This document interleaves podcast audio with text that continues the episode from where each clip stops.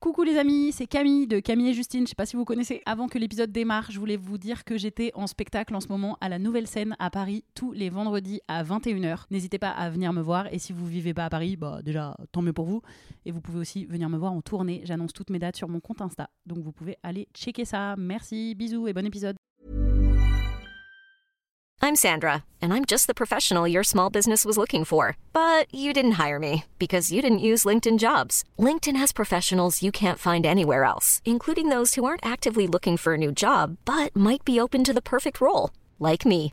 In a given month, over 70% of LinkedIn users don't visit other leading job sites. So if you're not looking on LinkedIn, you'll miss out on great candidates like Sandra. Start hiring professionals like a professional. Post your free job on linkedin.com/achieve slash achieve today.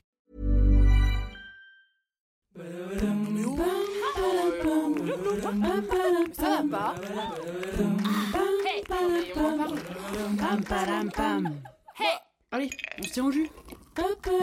Salut, c'est Camille et Justine. Bienvenue dans On se tient au jus. Aujourd'hui, on est avec Pénélope Bagieux et on boit une citronnade au yuzu. En tout cas, moi, je bois ça. C'est délicieux. C'est bon? Ouais, ça va, c'est pas mal. Ça va, Pénélope Ça va super, merci. Merci d'être là. Mais non, merci à vous de m'inviter, c'est trop cool. On est avec Pénélope qui caresse un chat. Ça, Ouais, c'est- je qui- pense que ça qui va. caresse Minette. Qui s'est mise illico à côté de Minette parce que c'est la première fois qu'on tourne dans l'appartement de Justine. Oui. Voilà, on vous donne un peu le, le contexte car vous Ouais. n'avez que, que l'oreille, mais sachez-le. Tout à fait. Pour les gens qui ne connaîtraient pas, ça, ça- ça se peut, euh, Pénélope, eh bien, nous avons fait une petite euh, acrostiche pour la présenter. Donc, euh, c'est parti Pénélope, P comme personnage, elle est autrice et dessinatrice de BD. Elle a donné vie à plein de femmes comme Joséphine, Charlotte ou Zoé. E comme École supérieure des arts déco, c'est la formation qu'elle a faite et elle a eu les moins bonnes notes de sa promo. En tout cas, ça c'est Wikipédia qui le dit. N comme nommée chevalier des arts de lettres en 2013. On dit pas chevalière d'ailleurs? Mais non, malheureusement. Et on dit des arts et des lettres, sans vouloir euh, Évidemment. être. Oui, on dit pas chevalier. E comme Esner, le prix qu'elle a reçu en 2019 pour ses ouvrages culottés. Pour info, c'est une des plus hautes distinctions mondiales qu'on peut recevoir euh, en bande dessinée. Rien que ça. Ouais. Elle comme Lestrade, le titre de sa dernière création et son premier récit autobiographique qui est aussi formidable que tout le reste de ses œuvres. O comme Oh, mais on vous a pas encore parlé de son blog. Ma vie est tout à fait fascinante qu'elle a tenue entre 2007 et 2014 et qu'il a révélé au monde entier. P comme presse, vous pouvez retrouver ses dessins en ce moment dans Télérama. Elle a aussi bossé entre autres avec euh, l'Humanité, Le Monde et Oups. E comme engagée, elle partage son engagement féministe allègrement sur ses réseaux sociaux et c'est aussi ce qu'on adore chez Oh, elle. Merci, euh, pff, génial. Voilà. Si vous aviez dû faire mon nom de famille, vous auriez galéré parce que c'est que des lettres nulles, genre G. Oh. Pénélope, Bah, il y avait quand même On aurait dit E. génial. C'est vrai. Eh oui. Euh, Il y avait beaucoup de lettres surtout. Pénélope, je crois que tu as la palme du, pr- Du plus, prénom le plus plus long, long. prénom. Où vraiment on était là. Ouh, ça, va- ça va que t'as fait beaucoup de choses. ceci dit, ça va vraiment. Et effectivement, vraiment, on a été, on, on va un peu genre chercher sur Wikipédia ou quoi. Ta fiche Wikipédia, elle est très longue. Très très longue. Il y a beaucoup de choses, c'est trop cool. Mais donc le début, on est d'accord que c'était donc le fameux blog. Ouais. Et euh, tu lances un blog et trois ans plus tard, tu publies chez Gallimard. Ouais, C'est ça, vrai, c'est vrai, dit comme ça, c'est vrai. ouais. C'est quand même. C'est vraiment cool. C'est vrai. Oui. Euh, J'avais fait un blog qui a été, au bout de trois mois, euh, on m'a proposé d'en faire un livre.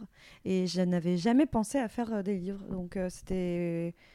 Tu voulais pas faire ça à la base? Ben Tu voulais non, pas, pas être- du tout. être dessinatrice? Alors, dessinatrice, si, c'était mon métier à ce moment-là. Mais pas de BD. Pas de BD, non. Je faisais de l'illustration. Euh, donc euh, plutôt des... Les gens souvent ils voient pas la différence entre la BD et l'illustration, donc je précise. Quand tu illustres, tu inventes pas de choses, tu illustres euh, une couve de livre ou une affiche de théâtre ou une pub où on te dit on aurait besoin que le Mm, dessin ce mm. soit une meuf qui fait tel truc et qui boit une son thé. commande quoi. Voilà, donc tu fais essaies de faire le plus joli possible avec un brief qu'on t'a donné. Il n'y a pas de création de scénario, en fait. Ouais, et puis tu certaine dessines manière. pas ce que tu veux, surtout. Tu Oui, dis pas peut-être, mais Ouais. moi, ce que je voulais, c'était faire un rhinocéros. On s'est dit, oui, mais là, c'est vraiment pour du thé, donc tu vas faire ce qu'on te demande. Et, euh, mais dans mon coin, je faisais des petits dessins de mon journal depuis que j'ai 5 ans, en fait. Donc c'était ça, en fait, mon blog. C'était raconter la même chose que ce que j'ai tout le temps fait, mais en le montrant à des gens. Et après, au bout d'un moment, c'était un livre. Et après, euh, au même moment, on m'a proposé de faire une BD, du coup, pour de vrai, qui s'appelait Joséphine, donc, que vous avez mentionné, dans un magazine toutes les semaines. Et au bout du troisième euh, bouquin de Joséphine, euh, je me suis dit, ouais, c'est, en fait, j'aime, je sais faire vraiment des livres et j'aime bien ça. Ils sont peut-être pas parfaits, mais en tout cas, j'en vends assez pour en vivre. Mhm. Donc, Donc dans tes livres, c'est toi qui, qui fais les dessins, mais tu fais aussi le scénario, Voilà, enfin, c'est l'histoire. C'est ça. là, cette fois, tu crées tout. exactement. Et effectivement, après, du coup, euh, euh, le directeur de collection de, des bandes dessinées Gallimard, qui s'appelle Johan Sfar, m'a proposé Ah oui. de faire euh, une BD. Ok. Et voilà. Mais c'était le début d'une merveilleuse euh, collaboration avec Gallimard qui dure jusqu'à aujourd'hui. Donc c'est que ça se passe bien. Mhm. Voilà. Est-ce que bien. tu penses, parce que euh, quand on crée un blog ou je sais pas ce qui aujourd'hui serait l'équivalent, mais ça peut, ça pourrait encore arriver aujourd'hui. Je sais pas, c'est pas pour donner de l'espoir aux gens ou quoi, mais tu vois, il y a un truc de, est-ce que t'étais euh, la perle rare qu'ils ont trouvée ou est-ce que c'était le bon moment pour faire un blog et être euh, découverte enfin tu vois, qu'est-ce qui a, qu'est-ce qui t'a poussé C'est- vraiment le talent, ce qui serait vraiment possible parce que t'en as beaucoup, mais non, mais c'est vrai.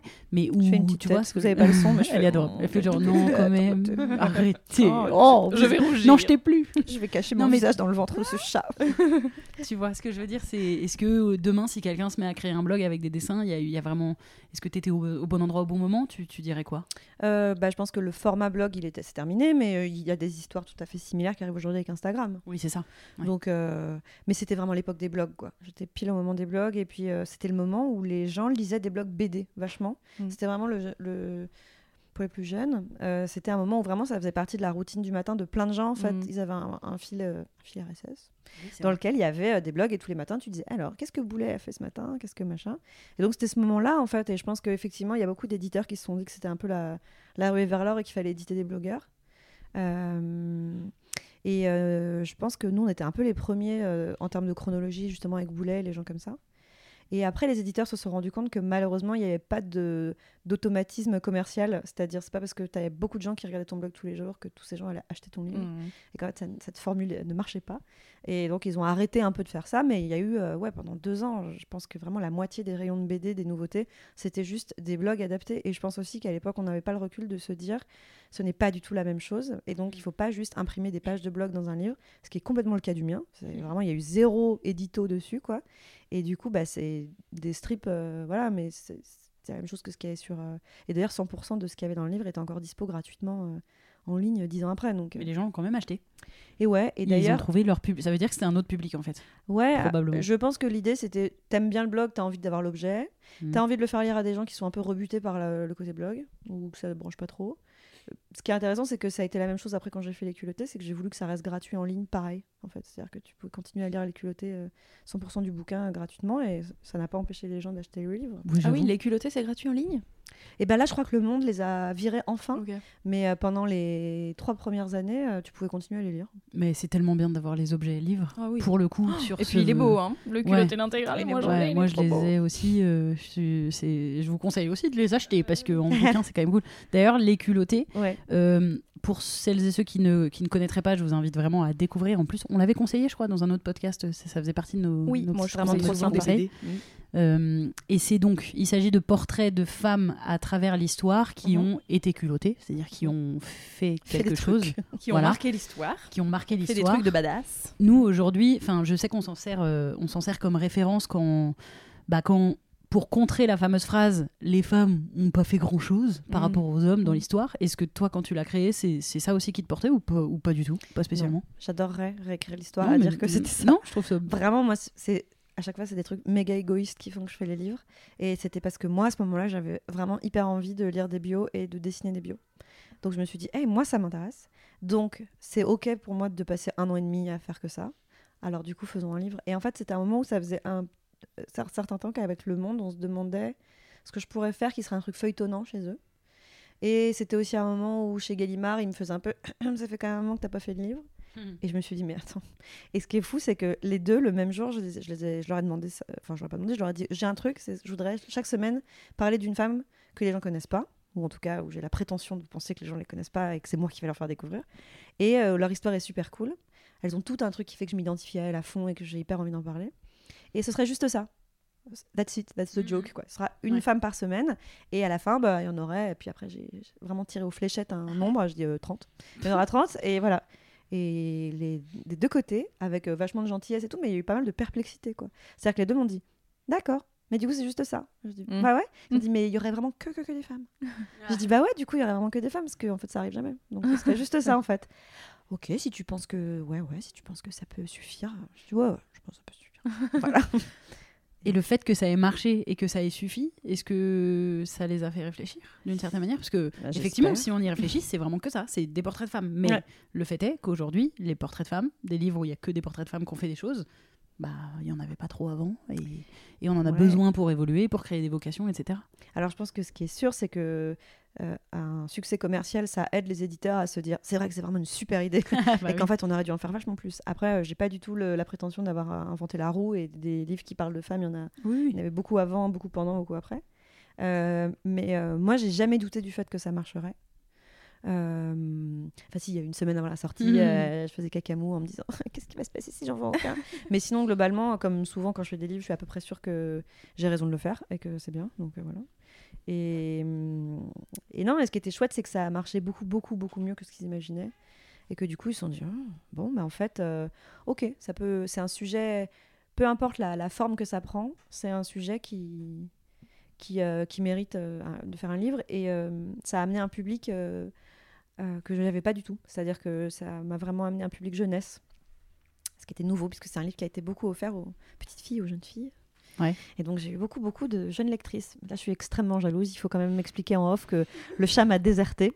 Malgré venir- tout l'amour que je lui porte. Pour venir ingrate. sur mes genoux. Si vous me connaissez, vous savez que.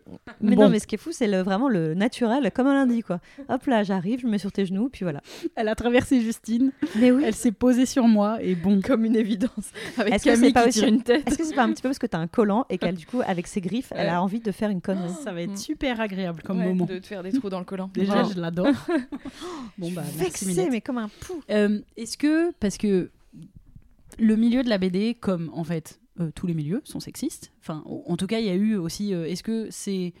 Ça te saoule si on en reparle Pas ou pas, mais je sais qu'il y a eu un Ah petit non, scandale, si je peux l'appeler comme ça. euh, C'était au festival de BD d'Angoulême, non Où il y avait que des hommes qui avaient été nommés ou, en Tout à fait. Enfin, tu l'expliqueras mieux que moi, mais ça a bougé Euh, quel, Ah bah quel oui. est ton. Je trouve que ça a bougé. Oui. Pourtant, je suis la première à toujours trouver que ça bouge pas assez et que j'arrive pas à me réjouir des miettes qu'on gagne. Et Tu peux nous même- recontextualiser un sûr. tout petit peu En fait, donc euh, le festival de la BD d'Angoulême, qui est le plus gros festival de la BD du monde. Et donc chaque année, euh, il y a plein de prix. Il y a les prix du- des livres euh, de l'année, donc meilleur album, meilleur premier album et tout. Et puis chaque année, il y a un prix en dehors des prix qui est le grand prix de la ville d'Angoulême. Et ça, c'est un collège d'auteurs qui eux-mêmes ont été grand prix dans le passé, qui se réunissent, vraiment comme pour les papes, et qui disent cette année, ce sera cette personne qui sera grand prix. Et euh, à bout d'un moment, on leur a reproché le fait que c'était pas hyper démocratique parce que du coup, logiquement, ils vont juste mettre tous leurs potes les uns après les autres. hmm. Ce que je ferais, hein, si avec mes copines, on devait choisir euh, Bah. une nouvelle personne, on prendrait une copine. Et donc, ils ont dit Ok, ok, on va revoir notre façon de procéder. Maintenant, on va demander à tous les auteurs et à tous les professionnels de la bande dessinée de euh, voter dans une liste qu'on va leur suggérer. Et c'est à eux de nous dire qui sera la personne. Donc, ils ont proposé 40 noms aux auteurs et aux autrices de bande dessinée pour qu'ils choisissent. Et dans les 40 noms, il n'y avait pas de femmes. Ils ont dit choisissez parmi ces 40 mecs. Mais parce qu'il n'y avait pas de femmes en fait qui faisaient de la BD. Ben. C'est exactement ce qu'a répondu le directeur du festival d'Angoulême pour Oui. se justifier. Il a dit on aurait bien aimé, mais il n'y en avait pas. Ouais, ouais. Donc là, on a été. euh, Et alors que tous les hommes sélectionnés étaient des génies, évidemment. Bien sûr. C'était fou. Et non, mais surtout euh, que vraiment, il y en a vraiment pas mal des femmes en fait. Donc, Ouais. Nous, on a vraiment doublement apprécié. La double peine du il n'y en a pas. Et en plus, on vous le verbalise il n'y a pas de À femmes. vous qui êtes autrice de BD. Ça. Ah.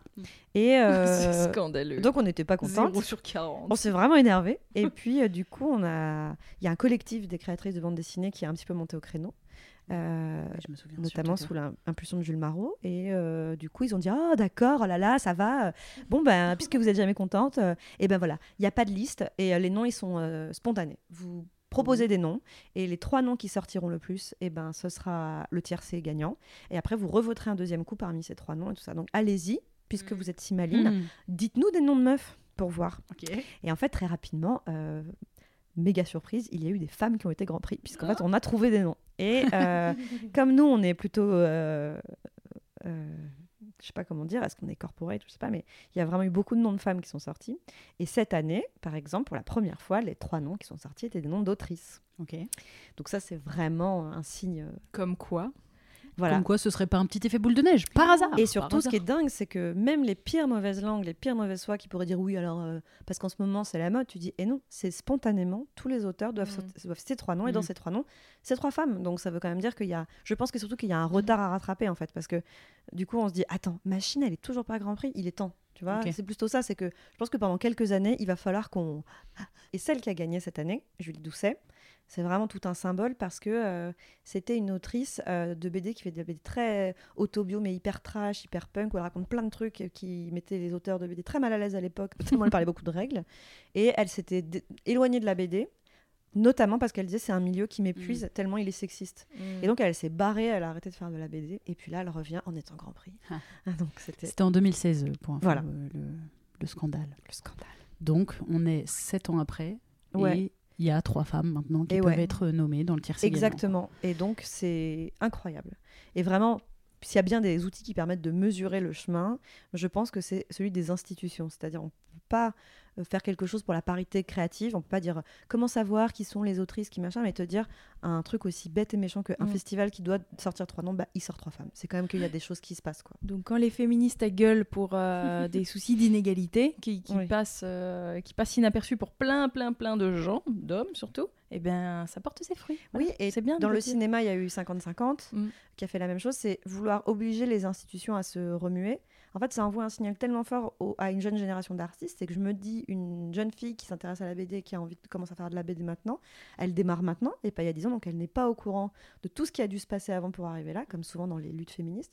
Et du coup, elle se dit, bah ouais, la BD, pourquoi pas Voyons, c'est qui Mm. les gens un peu Ah, bah c'est trois meufs, bah ouais, c'est vraiment un milieu où c'est euh, cool. accessible. Ouais. Mm. Et Bah, Ça change toute la légitimité. En Bah oui. enfin, ça, ça ne questionne plus, en tout cas, la légitimité. C'est pas genre, je vais être une femme au milieu des hommes, va falloir faire mes preuves, porter le poids d'être la seule femme qui représente le.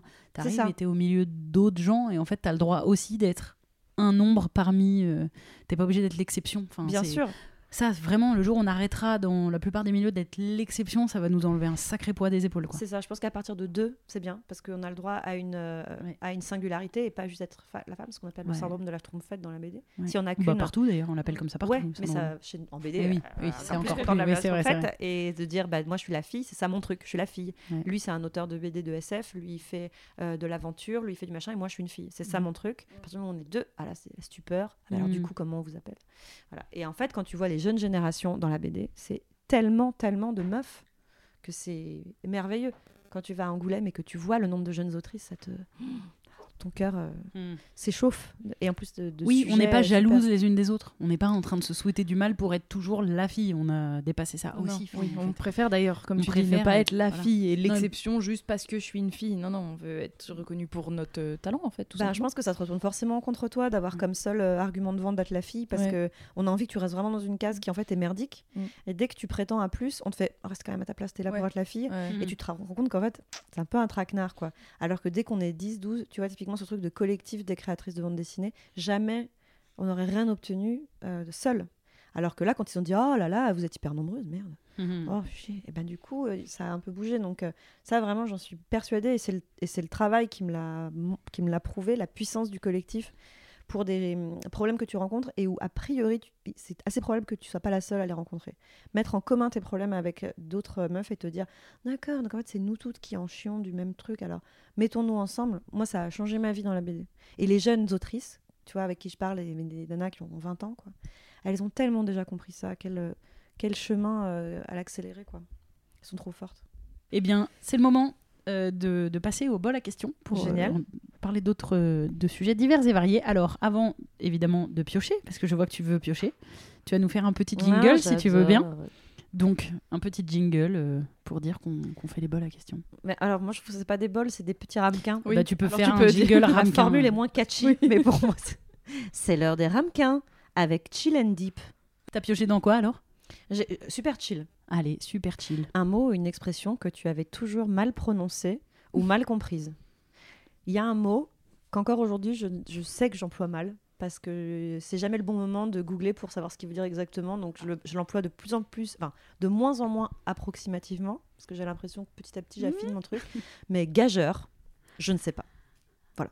Donc je crois que ça veut dire plus ou moins une épreuve. Quand tu dis oh c'est véritablement Tu veux qu'on une fasse gageure. Tu veux qu'on vérifie ou tu préfères continuer à tâtonner? Parce que là, j'ai un téléphone avec Google. Attendez, c'est un mot français là Ton- Ouais, Oui, c'est une gageure. J'ai- Ah, ah, J'adore le dédain. Oui, une gageure. Non, pardon. non, mais pénible. Bah, putain, je suis désolée. ça se fait pas. t'es Non, je suis désolée, j'ai- et je suis très peu désolée. de- très Écoute, j'ai envie que ça soit un petit peu interactif ce, ce moment. Donc, alors, allons-y. alors, une gageure, parce que Une alors, gageure. ouais. au sens, connais au sens mot. vieux, euh, parce que c'est au sens vieux, ça veut dire Gageure. Paris, assorti de gage. Rien compris Ah, Au sens littéraire. Qui semble opinion qui semble relever d'un défi, d'un pari. Action ou opinion. Donc en gros, c'est une gageure, c'est genre euh, je suis Ah oui, pas c'est un peu un saut dans le vide, un peu, défi, euh, un truc de euh, foi, ouais. quoi. Genre, allez, on y croit, je me lance. quoi. Par exemple, euh, je sais pas moi, dire euh, Oh, quand ça sonne, imagine, tu dis oh ça doit être le facteur. Non là, quand même, Mm. c'est pas pareil, c'est pas logique. mais Moi, je le prends plutôt dans le. nul, Écoute, la gare est, est un quart d'heure, mais je pense que je peux l'avoir. Et on dit sacré gageur, dans le sens. Tu vois, tu, tu joues un peu avec le Sacré destin, tu gageur. tentes un truc, quoi. Bon. tu vois. Donc ce serait quoi le synonyme par exemple gageure. de gageur Bah, du coup, Bah, euh, c'est un pari risqué. Un pari risqué. Tu vois, Ah ouais. donc- Hmm. Mm, allez, parions là-dessus. Enfin, Mm. euh, c'est une gageure quoi. Je vais plutôt continuer à mal l'employer alors. Je vais arriver à 20h30, mais vu que je prends le métro et qu'il y a des grèves, c'est une gageure. Mais c'est une gageure ou c'est Oui, toi bon, la gageure Non, Enfin, c'est un pour qualifier. L'action est une gageure. Ah, c'est l'action. Ouais. Oh, ça m'a saoulé. Ah J'aime pas trop. c'est compliqué. Je voulais pas non plus jeter un pavé dans la mare. Non, mais en la vérité, c'est que je pense que tu vas continuer à l'utiliser de manière hasardeuse Ouais. parce qu'on n'est quand même pas Et encore. parfois, parfois sûr, ça sûr, passera hein. bien. Ouais. Et parfois ça passera pas. Watch me euh, placer surtout- gageur euh, dans des. Il y a peu de chances que tu tombes dans une assemblée où tous les autres gens se disent Hum, Tu l'as très mal employé, euh, Pénélope. Ouais, où les moi, gens se regardent entre eux, genre. Ça veut pas du tout dire ça. Oui, tu vois. Et toi, Justine? Euh, moi, c'est les euh, CQFD, NDLR là. J'ai compris ce que ça voulait dire, mais quand même. C'est pas la même chose que MDR, tu as su. Non, mais, mais quand même, je comprends pas trop. CQFD, ce qu'il fallait dire, j'ai toujours pas très Ce qu'il fallait démontrer. Ce qu'il fallait démontrer. Ouais. Bah, du coup, c'est à la fin d'une démonstration. C'est CQFD. Genre, Mais- je te- je t'explique. Bah, là, tout ce que je fais là, par A plus B, je Ouais. t'explique et je dis CQFD. C'est en Voilà général. Oui, mais pourquoi le préciser à la Parce fin, que c'est ce hyper condescendant comme expression. Ah oui, d'accord. Ah. C'est que quelqu'un qui dit CQFD, tu peux le mettre dans une petite case Ouais. pour moi. C'est Ouais. quelqu'un qui te fait voilà, CQFD. Mais Ce- personne dit ça à l'oral, pitié. Non, non, sinon- non, Ah, mais même quand ah, je le lis, je me dis, bah, j'ai compris que c'est ce que tu venais de démontrer. Ah. Pourquoi tu me le précises en quatre lettres? Et d'ailleurs, euh, je pense un peu à votre, mais je trouve que même dire NDLR, il y a un Mm. tout petit côté condescendant. Oui, parce que non, mais dans les articles de Ah. presse, quand il y a marqué machin machin, qui était euh, roi de France, de Ah. De l'autre, NDLR, pareil, il y a un petit côté. Euh, je sais désolé les cons, tu Ouais. vois. Bah oui, c'est ça. Mais je crois que quand c'est NDLR, c'est par exemple là où je trouve que ça va et c'est pas condescendant, c'est si c'est dans une interview. Oui. Et genre la et, de rajouter NDLR, ça sous-entend c'est pas euh, genre pas lui qui dit. interview, c'est pas Justine qui a dit ça, c'est moi qui rajoute parce que j'ai Mm. contextualisé. Ok. Mais bon, Mmh, tu Note peux de la rédaction. italique et on comprend que c'est plus la personne qui le dit quoi. DNR, je sais pas. Et il y a un autre truc dernièrement que j'ai mis mille ans à comprendre. J'aurais- Alors là, j'aurais juste pu me renseigner, mais je le voyais écrit partout et je voulais pas. Je voulais essayer de comprendre par moi-même. C'est POV, donc Point of View, Ah, que vous oui. voyez partout sur TikTok, les oh bah, je pense que tu peux l'expliquer, ça fera pas de mal à plein de gens qui nous Mais alors, alors, donc POV, Point of View, POV. malgré tout, POV, voilà. Euh, pourquoi? Enfin, Ça vient du je porno. comprends toujours pas. ah, ça vient du porno Mhm. ou ça vient des jeux vidéo Ah, bah Du porno alors. Ah, moi, je, ouais, je crois. Ouh, ouh, Ouais. en tout cas, pour toi. quelqu'un m'a dit. Hein, moi j'en sais rien. Mais attends, et alors Ah, je vois ça ça, veut dire que sur tu énormément de vidéos de gens qui font des vidéos sur TikTok et qui écrivent POV. Non, mais il l'utilise mal, je crois. Mais- Je crois qu'il et pour l'utilise rien mal, dire, ouais. POV, tu vas à la crèche Bah écris juste tu vas à la crèche. Enfin, je le vois bien. Mm. Pourquoi tu me mets dans mon point of view à moi? Je le vois. Je, je Bah, surtout POV, normalement, ça veut dire qu'on aide dans la personne, si j'ai bien compris. Que Ouais, mais je pense que- ses yeux. Pense que mettre, euh, utiliser Mais POV comme ça, c'est Ouais. un peu is the new. euh, les Oui. trucs où pendant un Ouais. an, c'est une expression consacrée dans tous les mêmes. Ah ouais. Genre, tu sais que t'es nana quand. Enfin, Oui. tu vois, tu fais, mais en fait, ça n'a plus aucun rapport. Arrêtez d'écrire ça. Personne, deux points, moi. Ouais, fait, exactement. Il y a plein de fois les gens ils font ça et en fait ils ont juste envie de dire un truc sur eux. Bah, ça, un truc sur toi. Moi quand Personne, vraiment personne. Bah. Arrête, écris ta phrase. Bon bah s'il y a vraiment personne, allez. bah, Moi, mettre euh, des chaussettes sur la tête, oui. Le. POV, là, c'est ça, je le vois Mm. partout. Il y a des, gens qui l'utilisent vraiment pour Oui, tout bah, et si rien. t'aimes pas la mode, euh, n'en dégoûte pas les autres. Bon, voilà, c'est ce POV là qui. Bon, voilà, c'est plus des trucs qui m'agacent. Oui. Bon, Toi, t'es pas très acronyme en tout cas. mais qui Les ouais. lettres toutes seules, c'est pas, ton- je- c'est pas ta cam. pas fan. Et Moi, toi je vais, je vais avouer un truc. Oh là là, t'as appris il y a pas pitié. longtemps. Enfin, si t'as un doute, en on peut, maintenant, je aussi, on peut vérifier. Ah bah crois-moi bien qu'il n'y a pas de doute, mais c'est c'est un peu la honte. hein. mais je sais pas, j'ai appris très tard que l'huile de coude, Mm. ça voulait dire euh, faire Ah oui. un truc à la force de ses bras. C'est pas un vrai En produit. fait, dans ma tête, je me rends bien compte que le coude, c'est pas, ça peut pas créer de l'huile, mais je- pour moi, Mm. c'était. Ah, carrément, toi, c'est ça Non. C'est pas de l'huile pour, euh, pour hydrater les en- coudes non, Ce serait non. carrément un coude Ah qui est produit. Oui, mais pour moi, c'est. Ah, moi, j'ai toujours si compris comme veux, ça aussi. hein. Ça voulait produit. dire que le coude fabrique de l'huile, comme Ah, de En l'huile d'arachide. pour moi, on fait de l'huile de ricin, de l'huile d'arachide, de l'huile d'olive. Et donc, je me disais, euh, quand un truc. Enfin, de l'huile de coude, en fait, c'est comme si c'était euh, un surnom pour une huile spéciale de, Mm. de, de garagiste. Enfin, tu vois, un truc que, effectivement, j'y connais rien euh, en huile de garagiste. Enfin, c'est n'importe quoi. et donc, je me disais, bon, l'huile de coude, ça doit être une huile que je connais pas. Oh là là. Et quand un jour, j'ai découvert que l'huile de coude, ça voulait dire à la force des, des bras, en fait. je me suis vraiment sentie Mais bête. c'est- il y a Ah une très oui, grande mais- quantité de oui, gens qui l'ont découvert que- sur ah le bon. Il y en a beaucoup. Pour moi, c'est le logo Carrefour des expressions, l'huile de Ouais. coude, parce que vraiment 100% Ah des bon gens un jour font d'accord. Eh oui. C'est pas vrai. Parce que moi, on m'a- personne, on m'a cette dit que j'étais bête. Non, ben, Enfin, pas- mais c'est quelqu'un de très méchant. Mais d'huile de coude, oui. bah ça paraissait super logique pour les autres. Ouais, l'huile de coude, mais non, ça veut dire que tu dois le faire toi-même. Non, mais non, en plus, c'est une expression, ça porte à confusion, et ça veut clairement dire autre chose vous aussi. êtes gentil enfin avec moi. Et en plus, c'est plus très employé. hein. Oui. Moi, j'ai quand même un pote qui a appris très très tard, Mm. il y a vraiment que quelques années, que H24, c'était H24. Lui, pendant 1000 ans, il disait H24. c'est un peu Donc mignon pour lui, tout se passait à 24 ans. Tout se passait à 24 ans. Un jour, il l'a écrit. Il a dit Oui, bah, on va pas faire ça H24. Euh. Et nous, on a fait Hein À quel âge C'est-à-dire Faut arrêter de se moquer des gens, effectivement, qui Ah n'ont pas les bonnes expressions. Hein, Justine, qui connaît pas le vocabulaire. Hein, quoi, je l'ai dit dans le micro. Ah, bon, Ah. Justine qui sait pas faire un mot croisé force Oh, 1. Mais c'est normal, euh, les mots fléchés, ça... ah, mots croisés, Ouais. c'est dur. J'ai une anecdote incroyable à vous révéler. Euh, c'est vraiment une vraie révélation. Euh, ma mère, quand elle était plus jeune, pour se faire un petit peu de fric, comme pige, elle créait des mots croisés. Mmh. Et vraiment, j'ai toujours. Pour moi, c'était vraiment. euh, Un cerveau. Et elle me disait, bah, tu sais, c'est très simple. hein. Donc, elle me montrait, elle avait ses grilles vides. Elle faisait, bah, tu sais, j'en fais comme ça, 4-5 le soir, hop, ça fait un peu d'argent et tout. Elle faisait des mots croisés. Et pour moi, elle avait une case supplémentaire dans son ouais, cerveau. ouais. J'ai jamais compris. Elle m'a dit, tu sais, je t'apprendrai. Mais je ne peux pas, maman. Je suis trop bête. Un véritable casse-tête. Enfin, C'est dingue, non? Impossible. Moi, ma, ma patience aurait des limites. hein, Je pourrais... Pour moi, c'était une machine qui inventait les mots croisés. Ah oui, moi aussi. Mais non, c'était ma mère. Ah, non. Ah ouais, une personne. Personne. Waouh. Tu peux piocher une autre question si tu veux. Ouais. pour, euh, Ah, du coup, je, je, je vais prendre 10. Ah. Je suis en train de parler de ma mère. Alors, Ah. le portail est ouvert. euh, Ah oui, on doit tenir le micro, c'est pas pratique maintenant pour euh, piocher les questions. Oui, c'est vrai, ça c'est t'inquiète, à je prendre suis en ambidextre. compte. Qu'aimes-tu vraiment chez toi? Ouh, plein de choses. Mhm. Euh, Qu'aimes-tu vraiment chez toi? Euh, non, En fait, c'est vachement dur comme question. Mhm. J'aimais mieux les expressions. Euh, Ah mais t'es allé Ah bah c'est deep. hein. Bah, Forcément. euh. bah, c'est pas non plus le bout du monde, mais euh, je trouve que j'apprends vachement bien du passé. Bah, franchement, euh, à mon âge, euh, ça commence à être assez euh, frappant. Quoi. Je trouve c'est que vraiment, j'arrive hyper vite à aller piocher dans mes, archives perso une situation un petit peu proche et me dire, Hum, ouais, non, ça je connais. Mm. je Donc sais. tes erreurs du passé, tu veux dire? Ouais, j'en fais un erreurs truc. Mm. Parfois, il faut que je la fasse quatre fois, mais tu vois, au bout d'un moment, je fais Hum, non, ça je sais. Je me connais en fait et je me dis ouais, ça, ça va pas. Je sais que c'est pas mon truc, ça va pas marcher, que tel type de personne va me saouler très vite. Donc quand même, je- je- j'utilise bien mes archives, je trouve. Voilà. C'est bien ça. Depuis toujours ou depuis Bah, à peu force. Ouais. Et comme tous les traits de caractère, euh, ils s'accentuent avec l'âge. Mm. Mais comme tout ce genre de traits de caractère, vraiment, ils deviennent super utiles et super. euh, euh, Enfin, ça te rend quand même vraiment plus intelligente à partir de. Ouais. Ben, que ce soit. Alors, quand c'est dans le perso, c'est sûr que c'est.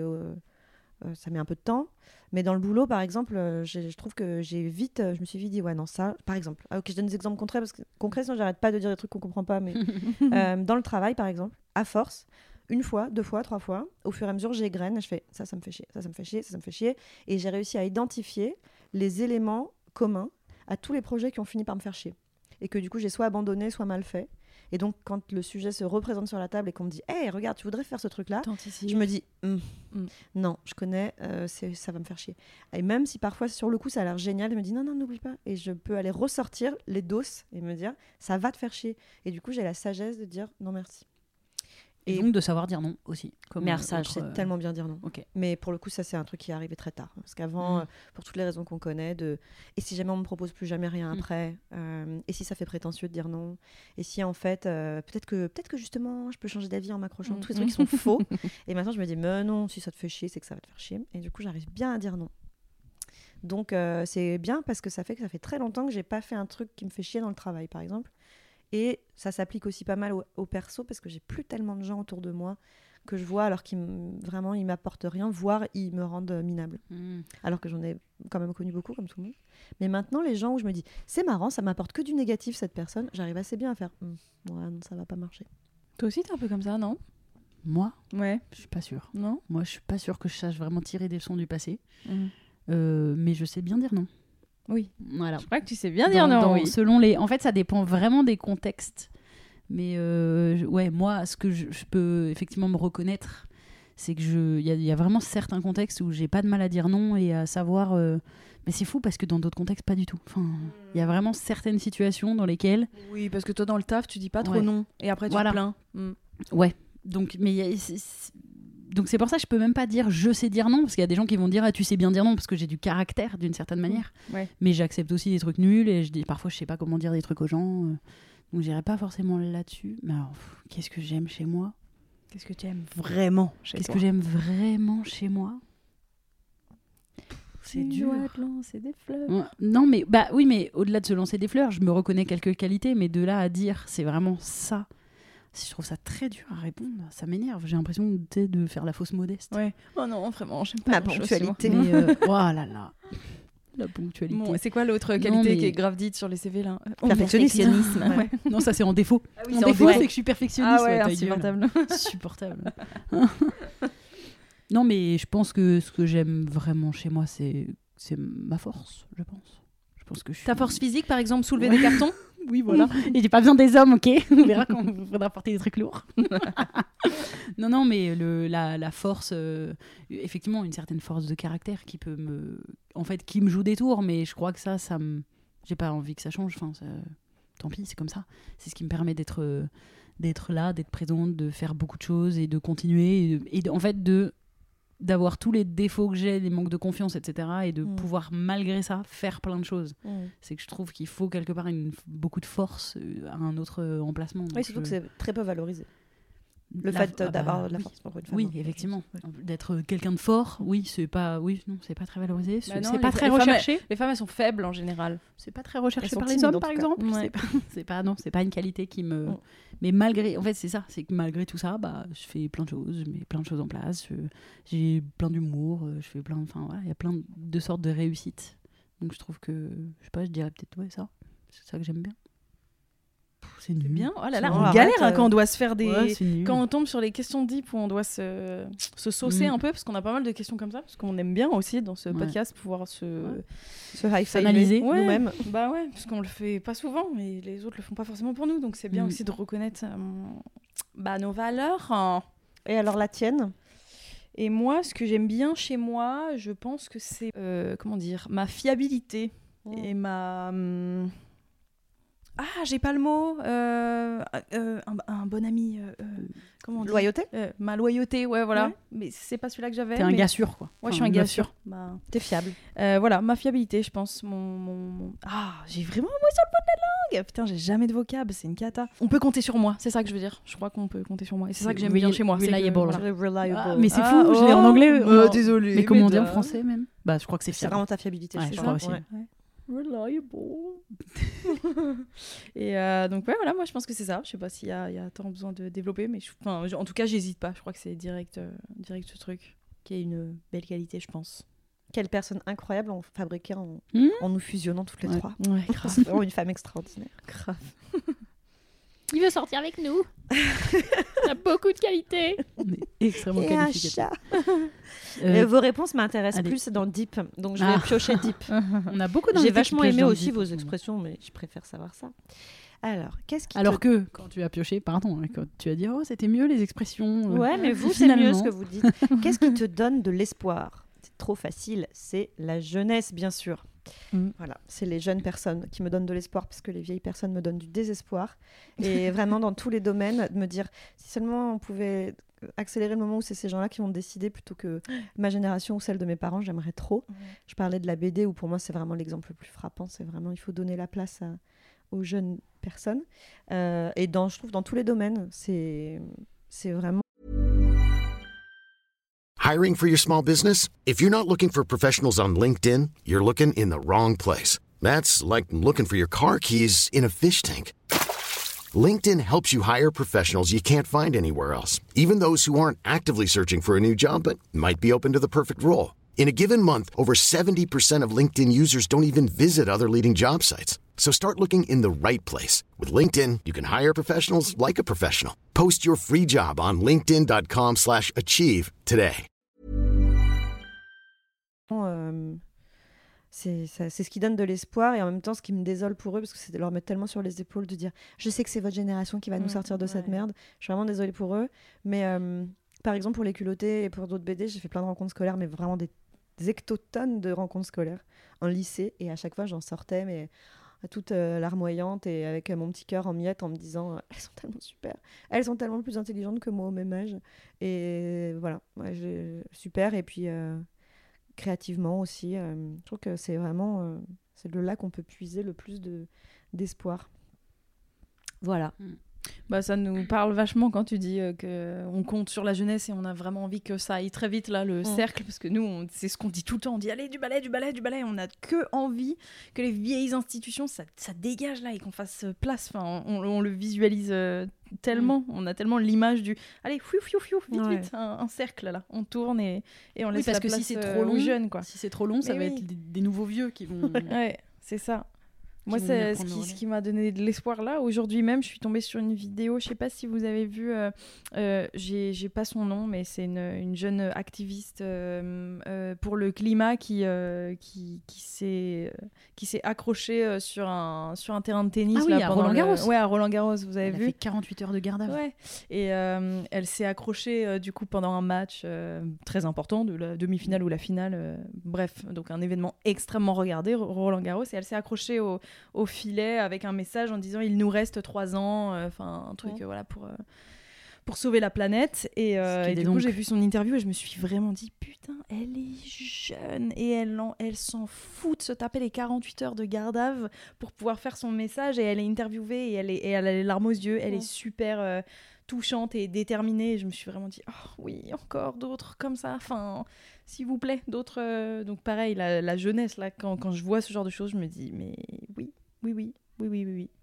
Ouais, alors qu'il faudrait qu'on arrive à travailler main dans la main. Moi, je me mets pas du tout dans la catégorie de la jeunesse, du coup. Mm. Mais euh, c'est ce que dit euh, Gloria Steinem à, à propos du féminisme, c'est que c'est deux générations qui se répondent parce qu'il y en a une qui a, euh, qui a l'enthousiasme et l'énergie de faire des choses, et elle a les vieilles, euh, je me montre de la main pour les gens qui n'ont pas la, la, vi- la visio, euh, qui ont la putain de rage et qui ont un peu, le plus, un peu plus le pouvoir. Mm. Voilà. Et qu'en fait, il faut vraiment se nourrir de, aussi de l'énergie. comme des vampires du militantisme, Ouais. il faut se nourrir du sang frais des gens qui ont, qui ont de l'espoir et de l'énergie parce que Vraiment, d'ailleurs, je trouve que ça se sent, moi, quand je passe euh, du temps à plutôt être en boucle avec euh, des, des gens énervés mais qui ont mon âge, c'est vraiment très plombé de, de Mhm. désespoir et de, de tu vois, de bon, bah, de toute façon, à quoi bon euh, Il faut vraiment être jeune pour penser qu'on peut changer le monde, en fait, Ouais. je crois. hein. Ouais, c'est très gay ce que je raconte. Bah oui, non, mais c'est vrai, bah, ils ont pas le choix. que de- Enfin, sinon, Bah oui. je sais pas, tout le monde se suicide. Enfin, genre, Ouais. il faut vraiment qu'on se dise que, que Ouais, ça va puis bouger, même, quoi. tu vas laisser passer moins de trucs, tu vois, chez les filles euh, de 20 ans qui laissent rien passer, tout ça. Moi, Ouais. j'étais tellement abrutie à cet âge-là, quoi. Ouais, Ouais, c'est ça- clair. Moi, je trouve c'est c'est ça aussi. Moi, j'allais aller vers ça qui, me- qui me donne de l'espoir. C'est un peu bizarre et c'est presque un peu euh, égocentré ce que je vais dire, mais c'est que tout ce, tout ce pourquoi je me bats et, et les- le discours que je peux tenir, on va dire que il est reçu, je trouve, différemment. C'est ça, ça peut me donner un vague espoir. Moi, en ce moment, je suis très désespérée euh, à l'échelle, euh, pas pour le coup, pour une fois, pas sur mon petit nombril, mais à l'échelle de- du monde. euh, je, je suis très très très très pessimiste, euh, mais, mais si je dois juste reconnaître quand même quelque chose, c'est que en ce moment là, par, quasiment avec n'importe qui que je sois, euh, je peux très facilement tenir un discours très engagé et il est moins mal reçu. C'est-à-dire il peut assez vite être entendu, je peux vite me rendre compte qu'il y a deux autres meufs autour de la table Mm. qui pensent comme moi et qui le disent, avant c'était pas le cas. Mm. Et qu'on peut très vite se retrouver à discuter de trucs vraiment deep euh, et très engagés et très radicaux finalement. Et ça, c'était pas tellement le cas avant. Avant, on- je marchais sur des œufs juste pour euh, aller dire euh, que je suis féministe, tu vois, Mhm. entre deux. Enfin, vite fait, quoi. Et je trouve que rien. Cette avancée du discours est peut-être quand même à, à prendre en, en considération comme un truc positif parce que ça veut dire que ça c'est de cercle en cercle et du coup t'as complètement raison, en fait, je me rends compte en t'écoutant que c'est vrai que j'ai remarqué plusieurs fois récemment, moi aussi, être surprise de voir d'où pouvait émerger un petit sentiment un peu politisé, là où je l'aurais pas attendu avant, à des dîners avec des gens où je me dis, ok, vraiment prêcher dans le désert. Et puis t'as une, deux, trois meufs qui disent un truc où tu dis, waouh! quand ça vient pas de toi moi ça, génial. me- ça me repose Et en fait, c'est là où effectivement tu prends conscience euh, de la, du chemin parcouru et tu dis, en fait, ça a vraiment infusé partout. En fait, euh, avant, je me disais, oui, mais ça concerne quoi euh, Les 40 meufs que je connais, tu vois? Te dire, mais pas du tout, en fait, ça a vraiment plongé de plus en plus profond et en Là fait. où euh, on l'attend pas, ouais. Ouais, c'est ça. Et je pense que du coup, la résistance en face est encore plus violente et encore plus forte et d'un vieux monde qui a pas envie d'être bousculé. Et du coup, on, on le vit tellement fort euh, euh, Je sais pas si je l'ai déjà raconté dans le podcast. euh, si c'est le cas, euh, excusez-moi, mais euh, à, à Noël dernier, tu me dis, dit, mais à Noël dernier, j'étais avec ma famille, il y avait ma grand-mère et, et- et mon grand-père à table qui ont vraiment près de 80 ans, tu vois. Et à un moment, euh, il y a cette- ce truc un peu sur les, les accusations. Je crois qu'il y avait PPDA à ce moment-là qui venait de sortir, ou à peu près, tu vois, un truc comme ça. Et mon grand-père qui dit euh, Oh oui, mais bon, euh, elle se réveille tard, euh, ces femmes et tout. Et ma grand-mère, moi vraiment, je me dis Oh non, j'ai pas envie de Mm. rentrer dans ce débat, donc je prends sur un machin.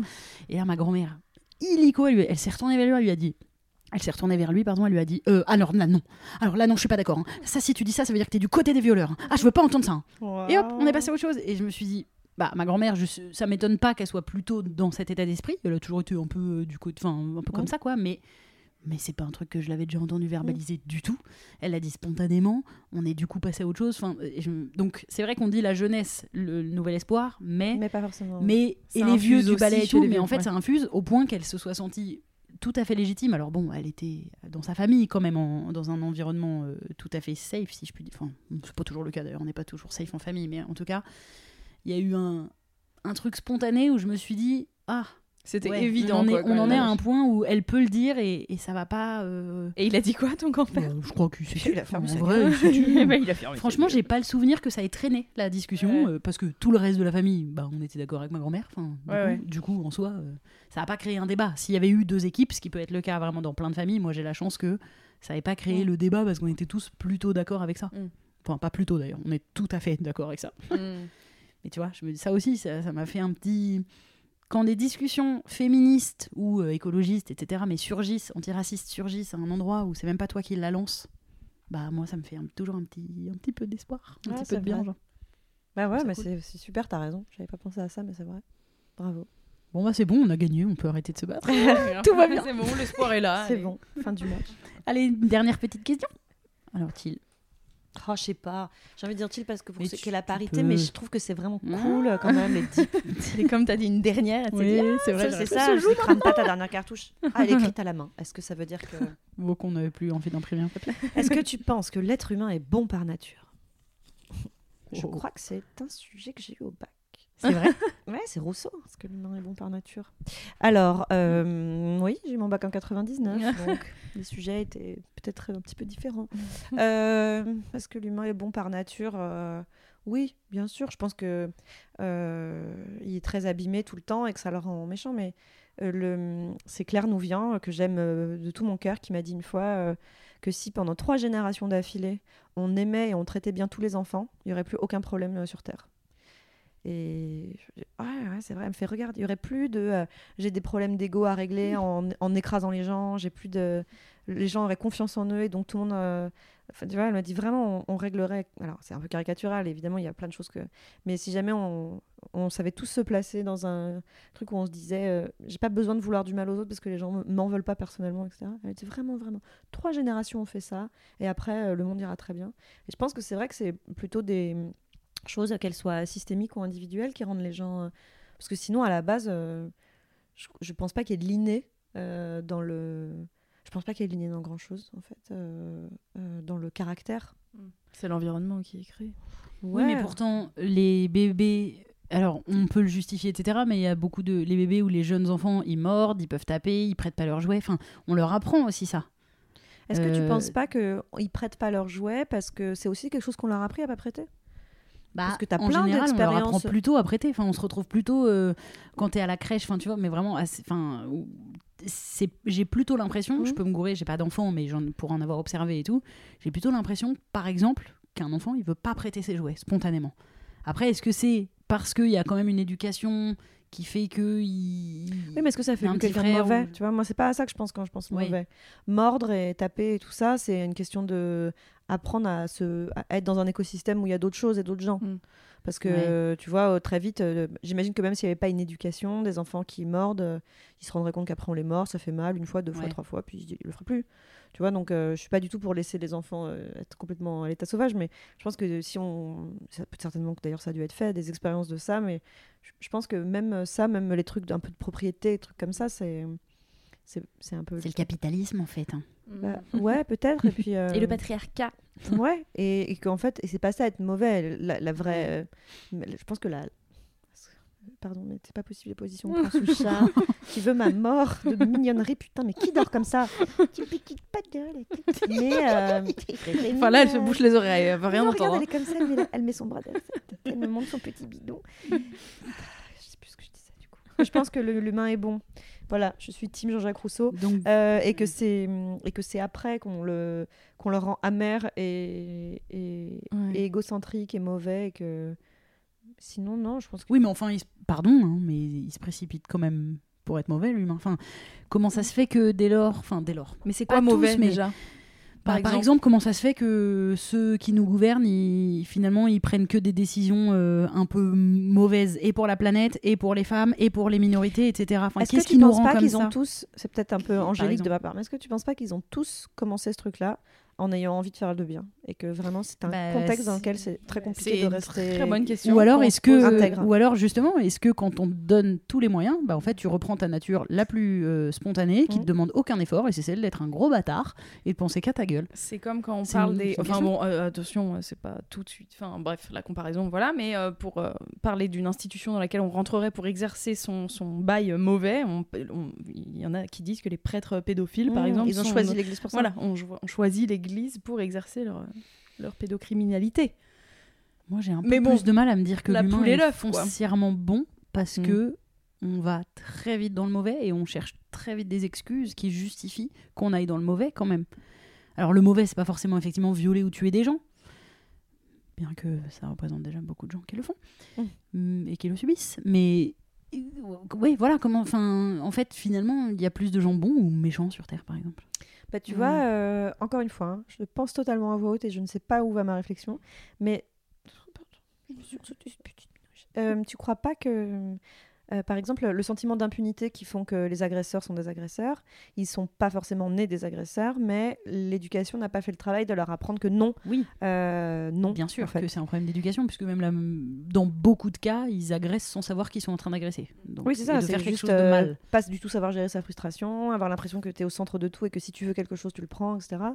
Est-ce que. Euh, Mais du coup, ça va à l'encontre de ce que je disais. Ben, non, mais Mm. oui, mais et par exemple aussi, surtout là, si on, on part dans ce qu'elle te disait, euh, Claire Claire Nouvian. Nouvian, qui est c'est qui? En Pardon. fait, euh, c'est la fondatrice de l'ONG Bloom D'accord. euh, et c'est une activiste. euh. C'est là, vraiment, penchez-vous sur ce qu'elle fait, Mhm. ce qu'elle dit. Vous allez être amoureuse d'elle et vouloir devenir euh, sa meilleure amie. Très bien. C'est la personne la plus énervée de manière Ah. parfaitement intelligente qui existe. Et c'est Ah. la première femme qui m'a dit que la colère était une, une source d'énergie dans laquelle il fallait que je puise pour faire des choses. Non, j'arrête pas de le dire. Trop bien. Ça y est, elle m'a dit ça à un moment dans ma vie. Mhm. Elle dit Mais c'est super d'être en colère. Ouais. Oh, c'est génial. Il faut. Il y a que ça qui marche comme énergie pour faire des, des choses. Et donc, euh, je la, Et d'ailleurs, ce qui est intéressant, je fais un aparté Claire Nouvian, mais moi, ça a toujours été ma, reine de tout ça, de me demander que ferait Claire Nouvian quand Ah. Et en fait, il y avait un truc, c'est qu'elle m'avait toujours dit que pour toutes ces raisons, c'est pour ça qu'elle ferait pas de politique, parce qu'elle savait que sinon, elle serait pieds et poings liés, qu'elle serait plus du tout utile, parce qu'elle ce serait que du renoncement. Un jour, je l'ai vue enfin aller en politique, et je me suis dit, je suis obligée de la suivre, parce que si elle, qui est la personne la plus intègre du Mm. monde, elle y va, c'est que voilà. Eh bien, elle a quitté la politique très peu de temps après, en disant, ce n'est pas un milieu qui est fait pour moi, parce que euh, c'est trop de renoncement. C'est trop de renoncement en fait, Mm. donc euh, tant pis, Mais- je retourne dans le. Et malgré ça, vous pensez que l'humain il est bon? Enfin, Il y a un moment, moi je veux bien. Moi je pense aussi que beaucoup passent par l'éducation et qu'on pourrait changer les choses. Mais du coup, notre génération, enfin c'est-à-dire les gens qui existent en ce moment Mm. sur Terre, du coup ils sont mauvais. Pourquoi En fait, bah je veux dire si, bah, bah, je suis pas dans l'humain est-ce qu'il est foncièrement bon ou mauvais euh, sans exister? Je suis pas, je me fais pas une projection de qu'est-ce qui se passerait si on changeait ça. Mm. Je me dis là concrètement avec les gens avec qui on vit. C'est-à-dire que finalement, je connais des gens qui ont un très mauvais fond. mauvais Je connais des gens qui ont un très mauvais fond. Vu qu'on est éduqué de la manière dont, est- dont on est éduqué, dans ce système Mhm. patriarcal, capitaliste, etc., qui met un, un système d'oppression en place, on est du coup forcément un peu mauvais ou pas? Oui, mais du coup, la question c'était est-ce qu'on l'est à l'origine en naissant ou pas? Alors, euh, non, euh, bah, Mais ça un- veut rien un dire, enfant, euh, un bébé oui. ne naît pas raciste Oui, ou, bien euh, ou sûr. sexiste ou quoi. Donc, mais euh, ça, c'est évidemment le contexte ça, je trouve que c'est beaucoup plus. Maintenant, si ta question c'est est-ce qu'il y a plus de gens mauvais que bons sur Terre?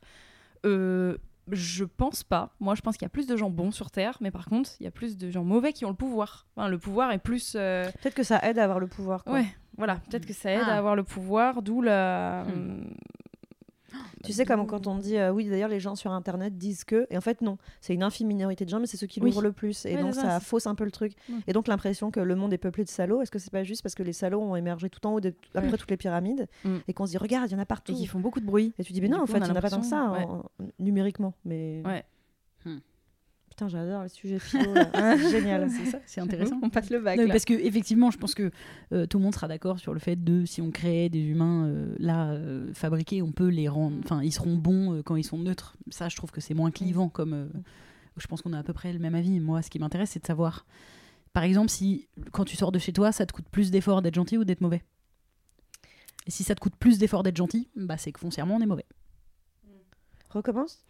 Quand tu sors de chez toi chaque jour, Mhm, est-ce que ça te coûte plus d'énergie? Est-ce que ça te coûte plus d'efforts et de réflexion d'être bonne mhm. ou d'être mauvaise?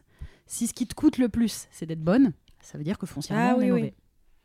Si ce qui te coûte le plus, c'est de payer quand tu vas faire tes courses, ce qui te coûte le plus, c'est de laisser passer quelqu'un devant toi, Mhm. ce qui te coûte le plus, c'est d'être poli, de répondre merci, de pas être raciste, de pas être sexiste, de pas être homophobe, de pas être tout ce système d'oppression, si tout ça finalement te coûte un peu, même pas, pas, pas à être épuisé, mais si ça, à chaque fois, c'est un effort, Mhm. ça veut dire qu'on est foncièrement mauvais à la base. Bah, pour, pour plein de gens, c'est le cas. Oui. Effectivement. Ouais, Ah, je, vous ai, je vous ai mindset. Hein, je pense que quelqu'un de foncièrement euh, ouais, homophobe, raciste et tout, ce- sexiste, tout ça.